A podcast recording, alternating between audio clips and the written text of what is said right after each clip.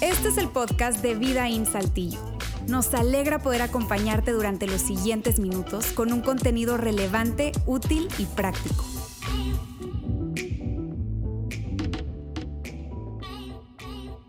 Cuando hace cuatro semanas comenzamos esta serie, eh, lo hicimos con algo en mente. Algo en mente nos, nos impulsó a abordar el tema de salud mental.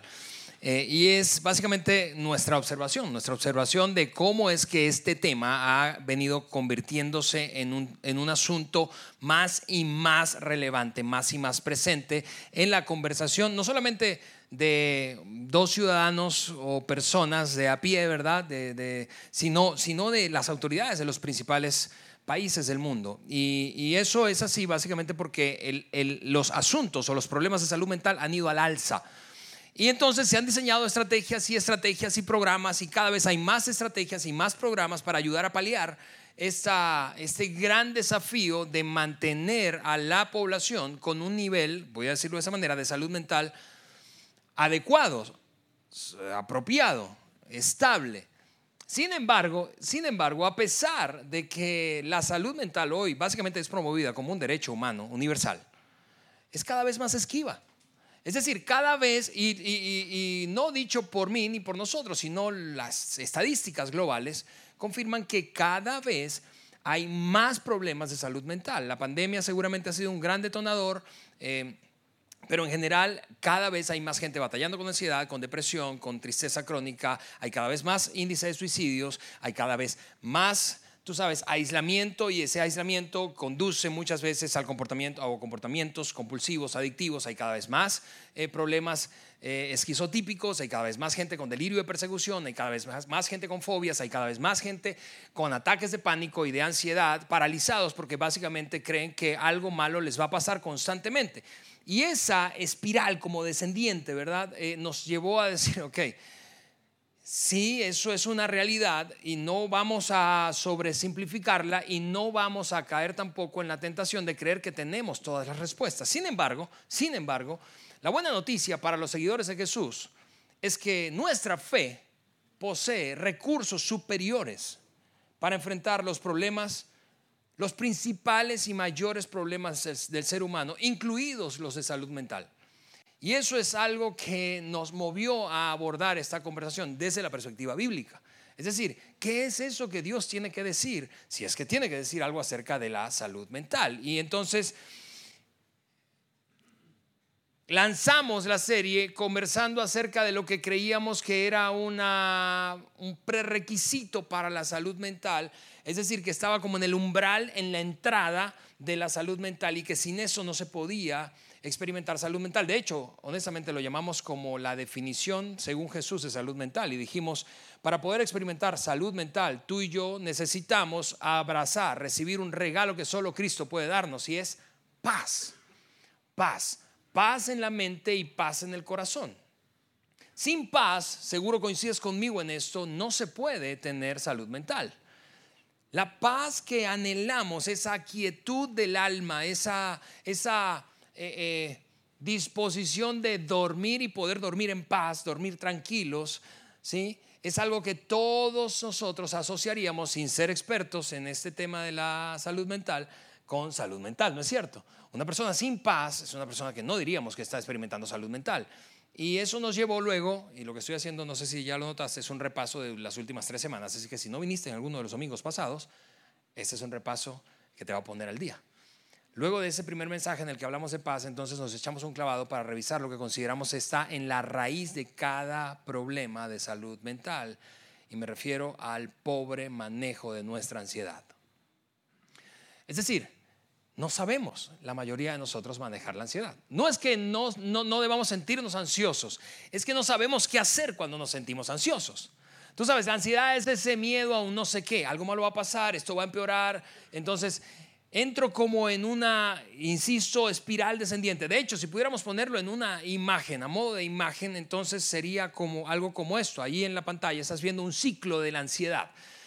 Eso, insisto, no, no pretendemos ser expertos en terapia, ni mucho menos, pero creo que es bastante obvio cómo ocurre. Hay un evento detonador y ese evento detonador, ¿sí? resulta amenazador para ti, lo cual te lleva entonces a tener una serie de pensamientos, pensamientos, pensamientos que no solamente se conectan con lo que estás viviendo, sino que anticipan a que la cosa se va a poner peor. Así que en algún sentido como que somos expertos en aplicar la ley de Murphy en esto, ¿verdad?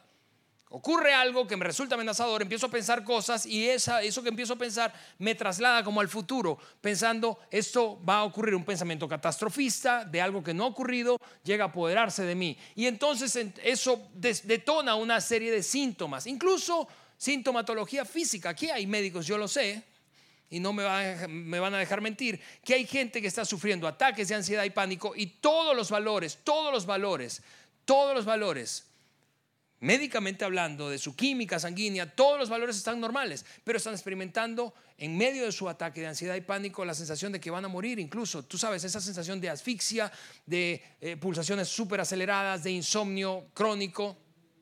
Y, eso entonces, esa, esa sintomatología los lleva a, a comenzar nuevamente el ciclo porque terminan evadiendo con comportamientos erráticos todo lo que huele a amenaza. Entonces, amenaza, pensamientos, pensamientos que me alimentan como una idea catastrofista, luego síntomas, síntomas, incluso algunas veces físicos, y luego comportamiento errático. ¿Comportamiento errático de qué tipo? Comportamiento errático evasivo, comportamiento errático de, de, desórdenes de alimentación, comportamiento errático en cuanto a las relaciones, me relaciono con quien no debo, consumo lo que no debo, estoy más tiempo a solas del que debo, eh, eh, eh, y mi mente divaga y me desconecto de la realidad, y entonces cada vez que hay un detonante que me resulta amenazador, me siento peor todavía y es, insisto, una espiral descendente. Y si a eso le agregas ese cuadrito que está en la parte superior derecha de esa imagen, problemas profundos o graves, es decir, traumas de la infancia o experiencias muy duras y traumáticas, ¿verdad? Eso empeora todo. Ese, ese ciclo es posible romperlo y esa es la buena noticia. Y dijimos en la serie, ¿sabes qué? Por eso es que necesitamos repetirnos la verdad, porque esto está, seguramente estás de acuerdo conmigo, impulsado por pensamientos que no se corresponden muchas veces a la realidad. No son verdad, en otras palabras, son mentiras. Es una narrativa que detonamos en nuestro interior que nos hace sentir de cierta manera, pero que no necesariamente es verdad. Necesitamos romper ese ciclo con la verdad y necesitamos a otros que nos ayuden a repetirnos esa verdad. Otros que nos miren a los ojos y que nos aman. Y porque nos aman, nos pueden decir, sabes que esto es lo que necesitas escuchar. Quizás no es lo que quieres escuchar, pero es lo que necesitas escuchar. Y entonces eso nos, nos saca de ese, de ese ciclo de ansiedad y nos ayuda a manejar mejor lo que está alrededor y está metiendo presión a nuestra vida.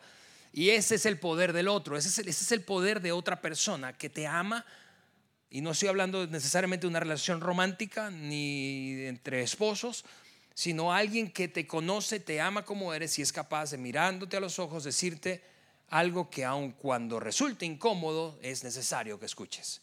Y entonces así salir de ese ciclo.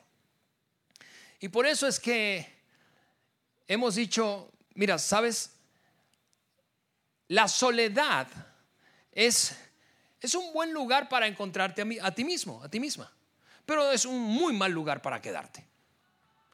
Porque yo honestamente, yo no conozco, y yo, y yo estoy casi seguro que tú vas a coincidir conmigo, tú tampoco, yo no conozco, y seguramente tú no conoces a nadie que aislándose sea más saludable, ¿no es cierto? Tenga mejor salud mental porque está más solo, sola y aislado. Al contrario, lo que yo sí conozco es mucha gente aislada con grandes problemas de salud mental gente que, creyó aquella filosofía, ¿verdad? Mm, capaz y enseñada o, sin que fuera la intención, aprendió así desde su hogar, aprendió que los trapos sucios se lavan en casa y entonces no le dice a nadie por aquello que estaba pasando y eventualmente se hunde más en sí mismo y es consumido por sus propios pensamientos, fobias y ansiedades y termina preso de eso. El aislamiento no es un buen consejero cuando se trata de tener o construir salud mental. Así de práctica ha sido la serie y de hecho hemos tenido el compromiso de hacerla tan práctica que eh, diseñamos un micrositio en nuestro sitio web en donde colgamos allí más y más y más herramientas que pueden ser útiles a la hora de comprender mejor un tema particular de salud mental. Y, ahí en la pantalla vas a ver ahora mismo un código QR que te lleva a ese sitio. Si tú no has visitado el micrositio web que pusimos en vidain.org destinado a la salud mental, quiero animarte a que vayas allí, porque hay recursos escritos en audio y en video que pueden ser útiles para comprender mejor tus propios desafíos o los desafíos de alguien a quien amas, o compartirlo con alguien a quien crees que le hace falta esta conversación. Así que eso fue, amigos, en 10 minutos el resumen de los últimos tres mensajes. Si no viniste en los tres mensajes anteriores, pues no le hace, ya sabes de qué se trata la cosa. Ahora lo que quiero hacer es cerrar esta serie desde abordando la conversación desde la perspectiva del dolor y el sufrimiento que causa atravesar por problemas de salud mental, bien seas tú o bien sea alguien a quien tú amas. ¿Sí? Atravesar el sufrimiento y el dolor, o más bien abordar esta conversación a través del sufrimiento y el dolor, desde la perspectiva del sufrimiento y el dolor que causa en ti o en una persona a quien amas. La mayoría, honestamente, de los... Y, esto atiende, ahora quiero abrirte mi corazón, esto atiende a una preocupación mía de Alejandro Mendoza, creciente. Una preocupación creciente cuando se trata de los seguidores de Jesús y el tema o los asuntos de salud mental. Tengo una preocupación creciente y ¿cuál es? Que me parece que sin darnos cuenta hemos tecnificado el tema de cómo atender los asuntos de salud mental. Léete este libro, vea cuatro sesiones de terapia, eh, conversa con tal o cual persona, implementa esa estrategia, aplica aquella técnica y así vas a salir. Y insisto, e insisto, como lo hemos dicho desde el primer día, no tenemos nada en contra de la terapia, nada en contra de las herramientas terapéuticas, para nada. Yo soy orientador familiar. Pero el asunto es que todas esas herramientas, doctrinas y corrientes de pensamiento, amigos, se quedan cortos. Se quedan cortos. Y por eso aquí es donde cobra sentido lo que les he compartido o hemos compartido en cuanto a que nuestra fe provee recursos superiores para enfrentar los principales desafíos del ser humano, incluidos los de salud mental. Por lo que esta, en este mensaje, en los minutos que me quedan, voy a compartir contigo cuatro doctrinas básicas, o sea, súper básicas. Esto, voy a decirlo de esta forma, es como cristianismo 1.0. Cuatro doctrinas súper básicas que los seguidores de Jesús creemos o deberíamos creer cuando se trata del dolor y el sufrimiento. Cuatro doctrinas básicas que los seguidores de Jesús creemos o deberíamos creer cuando se trata del dolor y el sufrimiento. Ahora, yo te decía que esta tecnificación del dolor eh, y, y la tendencia voy a usar esta palabra que en un momento más voy a explicar, secular, de abordar el dolor como un accidente y como cualquier accidente, vivimos en una ciudad esencialmente industrial, los accidentes se previenen. Hacemos de todo para prevenir accidentes y cuando ocurren los resolvemos, resolvemos la falla. Esa, ese para, para mí es el abordaje principal que hoy hay en el mundo cuando se trata de asuntos de salud mental. Un abordaje desde el punto de vista técnico. Y no tiene nada de malo eso, solo que se queda corto, insisto. Mira lo que dice un hombre al que admiro profundamente, que murió hace un par de semanas apenas de un cáncer de páncreas, llamado Timothy Keller, pensando precisamente en lo que las civilizaciones y el mundo en general plantea de cómo deberíamos manejar o lidiar con el dolor y el sufrimiento humanos. Él decía, el budismo te dice que aceptes tu sufrimiento, acéptalo. Así es la cosa. El karma, que lo pagues. Porque el karma asume que en otra vida o en otro momento de tu vida tú la regaste y eso te alcanzó hasta este punto en el que estás sufriendo. El fatalismo, que debes soportarlo con valentía. Esos, los fatalistas son los vikingos, ¿verdad? Bajala, sufre con dignidad. Y el secularismo, y cuando digo secularismo me refiero a ese abordaje que excluye lo espiritual de la fórmula. El secularismo dice que lo evites o lo arregles. Ahora, el sufrimiento, claro que tú y yo coincidiríamos que puede venir de mil formas distintas. Todos nosotros vamos a sufrir o estamos sufriendo. Aunque no todos, como leías hace un ratito, experimentemos un dolor profundo. Todos vamos a sufrir o estamos sufriendo, aunque no todos experimentemos un dolor profundo. Ese dolor o sufrimiento puede venir de mil maneras o de distintas fuentes. El divorcio o la separación, o es decir, experimentar, atravesar el divorcio o la separación, o ser hijo o hija de unos padres que están separándose o divorciándose, o ser un padre o eh, madre solo, sola, que está criando sus hijos solo, sola, ser hijo de una madre soltera, eh, la enfermedad crónica degenerativa eh, tuya o de un ser amado, el sufrimiento puede venir a través de un accidente, un accidente que realmente produjo consecuencias fatales o, aunque no fueron fatales, hubo graves daños y lesiones y eso produce mucho sufrimiento. O hablemos de otras cosas menos eh, ligadas con la salud. Piensa conmigo, por ejemplo, en la quiebra financiera, la quiebra de un negocio, la pérdida de un negocio, la pérdida de un negocio por la pandemia, o la pérdida de tu trabajo, o la crisis financiera en general o el, hecho de experimentar el desespero de ver a un hijo extraviarse por un rumbo que no le conviene y tú lo sabes, pero no puedes hacer nada ya. ¿Sí? O la crisis matrimonial, aunque no lleve a el extremo de la separación o divorcio. Y así pudiera yo seguir eh, aventándote lista, una lista de distintas causas de cosas o eventos que producen dolor y sufrimiento. Y mira, honestamente, sería muy cruel de mi parte pararme aquí a hablar del sufrimiento, tú sabes, desde una como desde una posición filosófica o teológica. Yo no quiero hacer eso, porque eso sería como si estás familiarizado con la lectura bíblica, sería como ser el amigo de Job. Job, el hombre probablemente después de Jesús que más sufrió en la Biblia, ¿sí? perdió todo lo que tenía, perdió literalmente todo lo que tenía, todo lo que tenía financieramente, todo lo que tenía en posesiones, perdió a sus hijos, murieron todos sus hijos.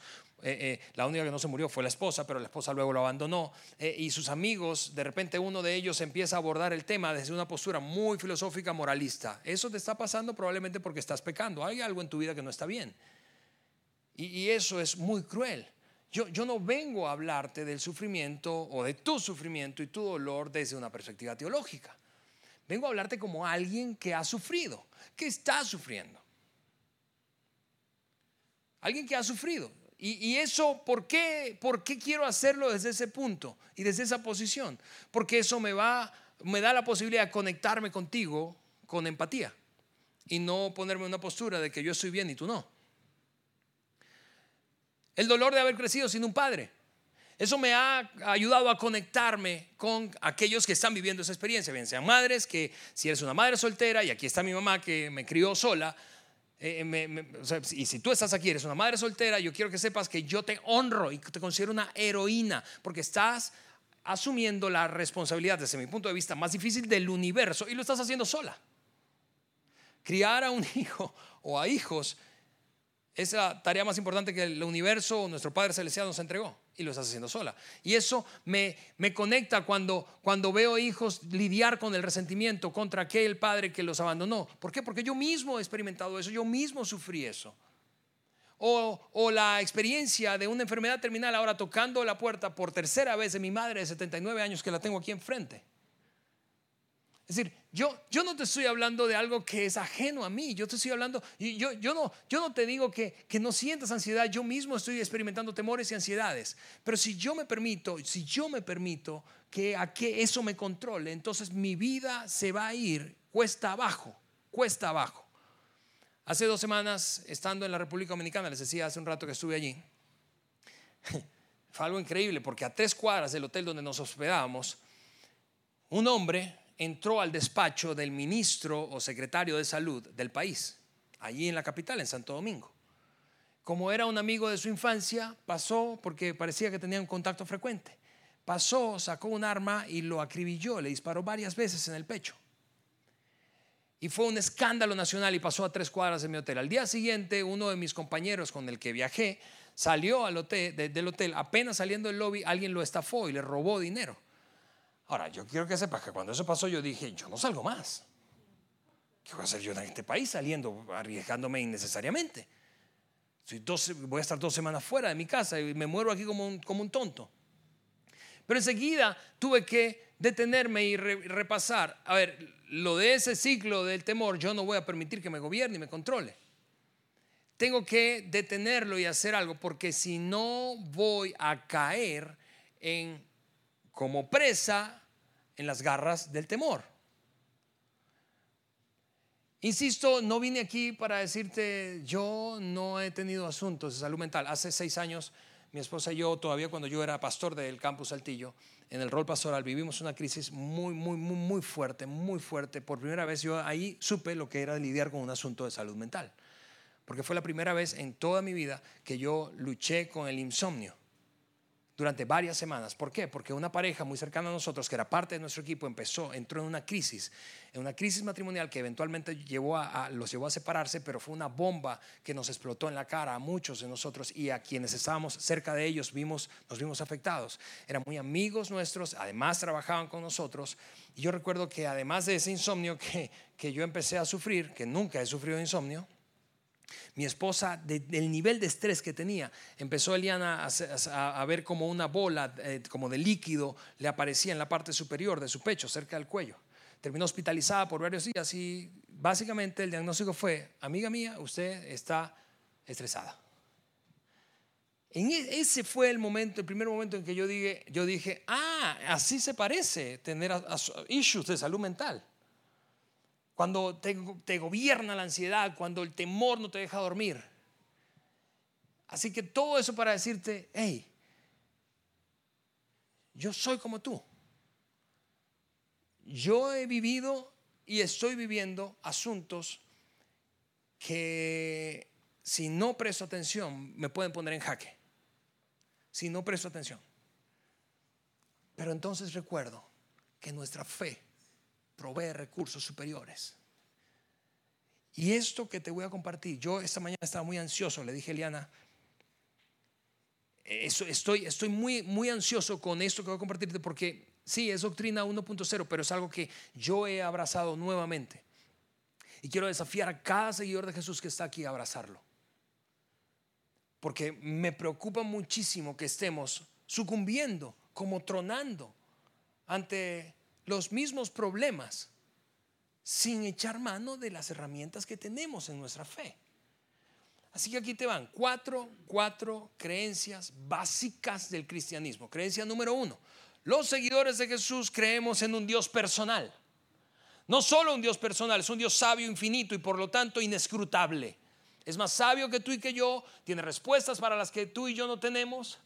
Es un Dios que todo lo puede, todo lo controla, todo lo sabe, todo lo ve. Es un Dios que sabe de dónde vienes, que sabe lo que estás sintiendo, que sabes lo que va a ocurrir mañana, que sabe lo que va a ocurrir mañana con tu vida. Es un Dios que, que, conoce absolutamente todo, aún esos pensamientos secretos, esas luchas secretas tuyas que nadie conoce.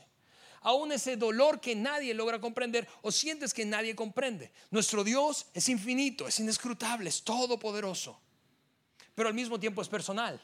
Es una cosa increíble de la fe cristiana. Es una cosa extraordinaria y que tiene que darnos libertad. Y si no nos está dando libertad, sospecho es porque no lo estamos abrazando como debemos. Nuestro Dios es infinito. Y eso, seguramente estás de acuerdo conmigo, es mucho mejor que creer que somos víctimas del azar cósmico del universo. Que te tocó pues. Que lo que estás viviendo es porque pues, te tocó ni modo. No, yo, yo yo creo y tú también crees. Y mira esto, paréntesis. Quienes nacimos en América Latina, nueve de cada diez, en ese gran abanico del cristianismo, de católicos a protestantes, fuimos enseñados en esto. Debe esto ser el pan nuestro de cada día. Debe hacernos detenernos y pensar, a ver, a ver, a ver, esto me está sobrepasando, pero déjame rescatar una verdad básica de la fe y del cristianismo. Yo creo en un Dios todopoderoso que está junto a mí y me conoce y sabe lo que estoy viviendo. El apóstol Pablo, que honestamente podríamos decir que fue un experto en sufrimiento, en una de sus cartas, esta vez la carta que le escribió a los romanos, dijo esto para ilustrar la magnitud del poder y el amor de Dios hacia ti y hacia mí. Romanos capítulo 8. Nada, dice Pablo, nada podrá separarnos del amor de Dios. Ni la muerte, ni la vida, ni, las, ni los ángeles, ni los poderes y fuerzas espirituales, ni lo presente, ni lo futuro, ni lo más alto, ni lo más profundo, ni ninguna otra de las cosas creadas por Dios. Nada podrá separarnos. Yo quiero decirte esto, si estás sufriendo en ese momento, te duele o estás experimentando grandes desafíos internos de tristeza crónica, de depresión, de ansiedad, de ataques de pánico, yo quiero que sepas, Dios, el Dios del universo, el creador de absolutamente todo, está contigo, está contigo. Y está no solo contigo, sino para ti. Él sabe de dónde vienes, Él sabe dónde estás, Él sabe de tus, de tus deficiencias de carácter, Él conoce las grietas de tu, de tu vida. Él sabe eso. Esa idea que tenemos muchas veces cuando sufrimos de que nadie nos entiende porque nadie está en tus zapatos, yo quiero que sepas, hay una buena noticia. Él sí ha estado en tus zapatos. Y eso me lleva a la segunda gran verdad o doctrina básica. Los seguidores de Jesús creemos además que en Jesucristo, en Jesucristo, Dios vino a la tierra y sufrió sacrificialmente con y para nosotros con y para nosotros. Él sufrió contigo. En otras palabras, cuando tú sufres ahora mismo en tu vida, en el pasado o en el futuro, Él está contigo. Él ha prometido estar contigo. Hay mil ilustraciones de esas en la Biblia, de esa verdad. Él está contigo. Como cantamos algunas veces esa canción que dice que hay un cuarto, una cuarta persona en el horno de fuego. Él está contigo. Él está contigo. En tu dolor Él está contigo.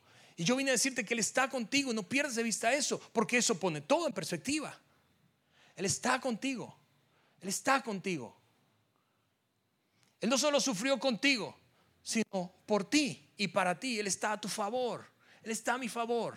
No importa lo que yo atraviese, yo puedo tener la seguridad y certeza como seguidor de Jesús que Él está a mi favor. Eso, amigos, es mucho mejor, seguramente coincides conmigo, que pensar que tenemos a un Dios distante y lejano que en algún lugar del universo de vez en cuando se acuerda de su creación. Eso ciertamente es mejor que creer en, eh, eh, eh, en, ese pensamiento agnóstico de que no todo es materia y nada tiene sentido si todo es materia. Somos más que eso. Somos criaturas hechas por Dios. Somos criaturas hechas por Dios. Y Él estuvo tan comprometido a amarte a ti, a amarme a mí, que se hizo como uno de nosotros y sufrió como uno de nosotros para identificarse y, que tú y yo podamos experimentar como con nadie empatía. Empatía. Esa, frase de, es que lo que pasa es que tú no estás en mis zapatos. Es cierto, pero Dios sí está en, en tus zapatos, porque Él estuvo en tus zapatos. De hecho, el autor de Hebreos, del libro de Hebreos, dijo, tú y yo no tenemos, y con, ese mensaje, con, ese pasaje yo lo voy a terminar más adelante, pero tú, y yo no tenemos a un Dios o a un sumo sacerdote, hablando de Jesús, distante, como que no nos entiende, no, sino a uno que sufrió absolutamente todo lo que puede sufrir un ser humano, pero sin pecado, para entenderte, para entenderte. Él te entiende, Él te entiende, Él te entiende. Mira lo que escribió Pablo, otra vez a los romanos. Dios mostró el gran amor que nos tiene al enviar a Cristo a morir por nosotros cuando todavía éramos pecadores. Él murió por ti. Eso debería deshacer la idea karmática, ¿verdad? De que tus errores en esta vida o en la pasada, si creyeras en vidas anteriores, te están persiguiendo. Me vuelve un poco loco cuando veo cristianos hablar de maldiciones generacionales. Porque en Cristo somos nuevas criaturas. Eso es lo que enseñó Pablo en la carta a los Corintios. Tú y yo fuimos hechos nuevos. Y ningún patrón debería, debería en nuestra vida esclavizarnos o predisponernos para cometer el mismo error. En Cristo no. Tercera, tercera doctrina básica, los seguidores de Jesús creemos que Cristo venció al dolor y al mayor sufrimiento humano, es decir, a la muerte, Cristo venció a la muerte, y que en Él tenemos victoria. En Él tenemos victoria. Dicho de otra manera, no hay nada que tú no puedas enfrentar con Cristo. No hay nada que tú no puedas enfrentar con Cristo. No hay nada que yo no, no hay tristeza, no hay dolor, no hay angustia, no hay absolutamente nada que no podamos enfrentar con Cristo. No hay decepción, no hay sufrimiento, no hay nada que no podamos enfrentar con Cristo. Mira lo que Pablo le escribió otra vez, pero está en esta ocasión a los Corintios, hablando del poder de Cristo y la victoria que tenemos junto a Él, por su causa, por su victoria. ¿Dónde está, oh muerte, tu victoria? ¿Dónde está? ¿Dónde está? Lo que no podía vencer el ser humano era el mayor dolor, la, mayor expresión de dolor y sufrimiento para la humanidad, la muerte, la separación eterna. ¿Dónde está, oh muerte, después de la resurrección de Cristo? ¿Dónde está, oh muerte? La versión que yo lo aprendí dice, tu aguijón y dónde, oh sepulcro, tu victoria. Sorbida es la muerte en victoria. Es, es increíble. Lo que dice Pablo es, pero gracias a Dios que nos da la victoria por medio de nuestro Señor Jesucristo. A mí me encantaría que tú y yo hiciéramos un ejercicio con esa frase que está en amarillo a la final. Por medio de Cristo, perdón, nos da la victoria por medio de nuestro Señor Jesucristo. Tú podrías decir eso en voz alta respecto y pensando en tu propia realidad, en tus propios desafíos, en tu, en tu propio dolor y sufrimiento. ¿Podrías decir eso? A mí me encantaría que lo dijéramos a la cuenta de tres. Vamos a decir esta frase que está ahí en amarillo, dice, nos da la victoria por medio de nuestro Señor Jesucristo. ¿Podemos decir eso? A la una, a las dos y a las tres. A ver, venga, otra vez con ganas, como si lo creyeras. Uno, dos, tres. Nos da la victoria no hay nada que no puedas vencer. No hay nada que no puedas enfrentar. No hay nada. Nada, absolutamente nada. Nada. Aunque creas y aunque sientas que no puedes, en Cristo puedes. En Cristo puedo. Y esa es una verdad básica del el cristianismo. Última verdad. Y ya termino porque ya empezó el piano y ya me van a correr. Los seguidores de Jesús creemos yo sé que no se habla mucho de eso hoy en día, pero creemos en la resurrección. Y creemos en la resurrección, amigos. La resurrección de los muertos, la resurrección de entre los muertos. Para todos los que hemos puesto nuestra fe en Cristo. Y eso es mejor que pensar que ante la muerte nos convertimos en nada. Eso, mira, yo, yo sería irresponsable, yo quisiera decírtelo, pero que sería irresponsable de mi parte. Yo quisiera venir aquí y decirte, todo tu sufrimiento y todo tu dolor va a terminarse. Pero eso sería mentira. Parte de tu dolor y parte de tu sufrimiento puede y va a terminar en la tierra mientras vives. Pero otra parte no. Otra parte está reservada para terminar de experimentarlo y ya no experimentarlo nunca más en el cielo. Y eso es lo que hace extraordinario, único y bello al cristianismo. Mira lo que escribió Juan, el hombre más cercano de Jesús, ya en su vejez, exiliado en una isla solo, mientras Dios le daba una visión del cielo. Él está viendo el cielo en ese momento y lo, está tratando de, de describir con palabras. Juan dijo, Él, Dios mismo,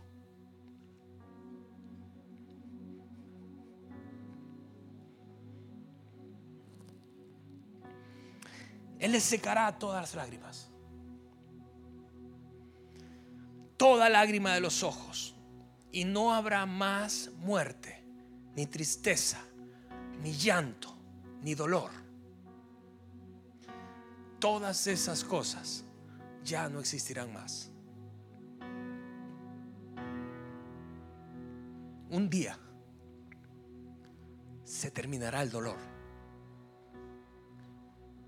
pero ese día no vendrá antes de tu muerte. No vendrá antes de mi muerte. A pesar de eso, podemos, mientras vivimos en esta tierra, experimentar libertad, experimentar paz, vencer cada situación que enfrentemos.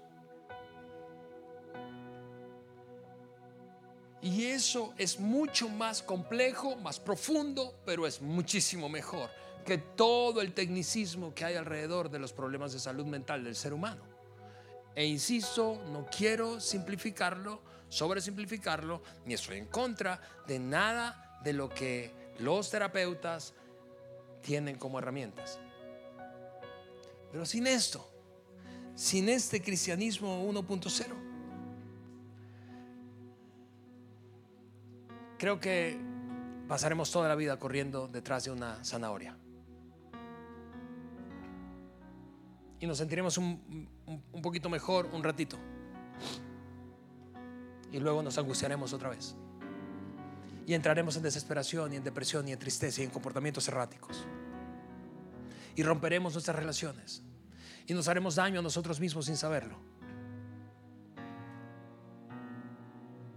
Porque no hemos abrazado a Cristo. Así que esta básicamente es una invitación para que abraces a Cristo. Quizá otra vez. Porque si me preguntas a mí, yo no he encontrado una fuente más confiable, más permanente, que no cambie, que satisfaga mi alma. No, no, no, no, no lo he encontrado. Por eso nos pasa, aun cuando nunca hayamos leído esa historia, lo que al apóstol Pedro y a los discípulos, Señor, ¿a quién iremos? ¿A quién iremos sino a ti? ¿A quién? ¿A quién que sacie nuestra alma? ¿A quién que perdone nuestros pecados? ¿A quién? ¿A quién que nos abrace y nos ame incondicionalmente y nos acepte a pesar de todo lo que hemos hecho o dejado de hacer? ¿A quién? ¿A quién que nos dé esperanza eterna? ¿A quién que, que, nos, que nos alivie el dolor? ¿A quién? ¿A quién que enjugue nuestras lágrimas en el futuro? ¿A quién? ¿A quién que nos dé esperanza eterna? ¿A quién iremos? ¿A tu trabajo? a mi trabajo? ¿A quién iremos? ¿A nuestros sueños? ¿O al desapego de nuestros sueños? Algunos creen eso, que desapegándose entonces no experimentan dolor. Y luego cuando están solos y terminan solos y aislados en su vida, se mueren de dolor. ¿A quién iremos? Yo quiero suplicarte que vayas a Cristo. Ve a Cristo. Ve a Cristo. Vamos juntos a Cristo. A Cristo que todo lo puede, que todo lo sabe, que es personal, que sufrió por y para ti. Y al único que puede, una vez más, darte vida después de la muerte y esperanza de reunión con aquellos que has perdido en el cielo. Así que si estás allí, tú dices, sabes, Ale, me haces pensar, quizá por primera vez en algo que no había pensado, o quizá por enésima vez en algo que suelo olvidar. Yo quiero pedirte que inclines su rostro allí y me permitas orar por ti pedirle a Dios que nos ayude. Y de hecho, me encantaría que repitieras esta oración que voy a hacer a nuestro Padre Celestial. Ciertos ojos allí, dile más o menos esto, dile Padre Celestial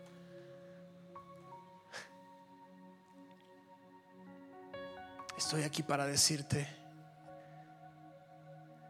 que acepto tu sacrificio, tu sufrimiento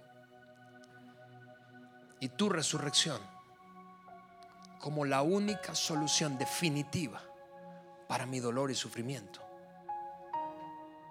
Aquí en la tierra y un día en el cielo.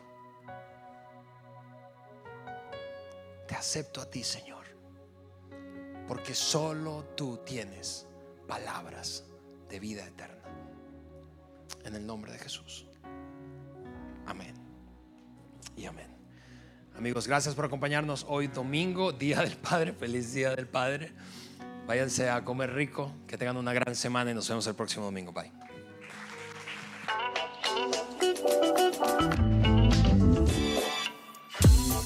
Sigue conectado a los contenidos de Vida en Saltillo a través de nuestro sitio web y de las redes sociales. Muy pronto estaremos de vuelta con un nuevo episodio.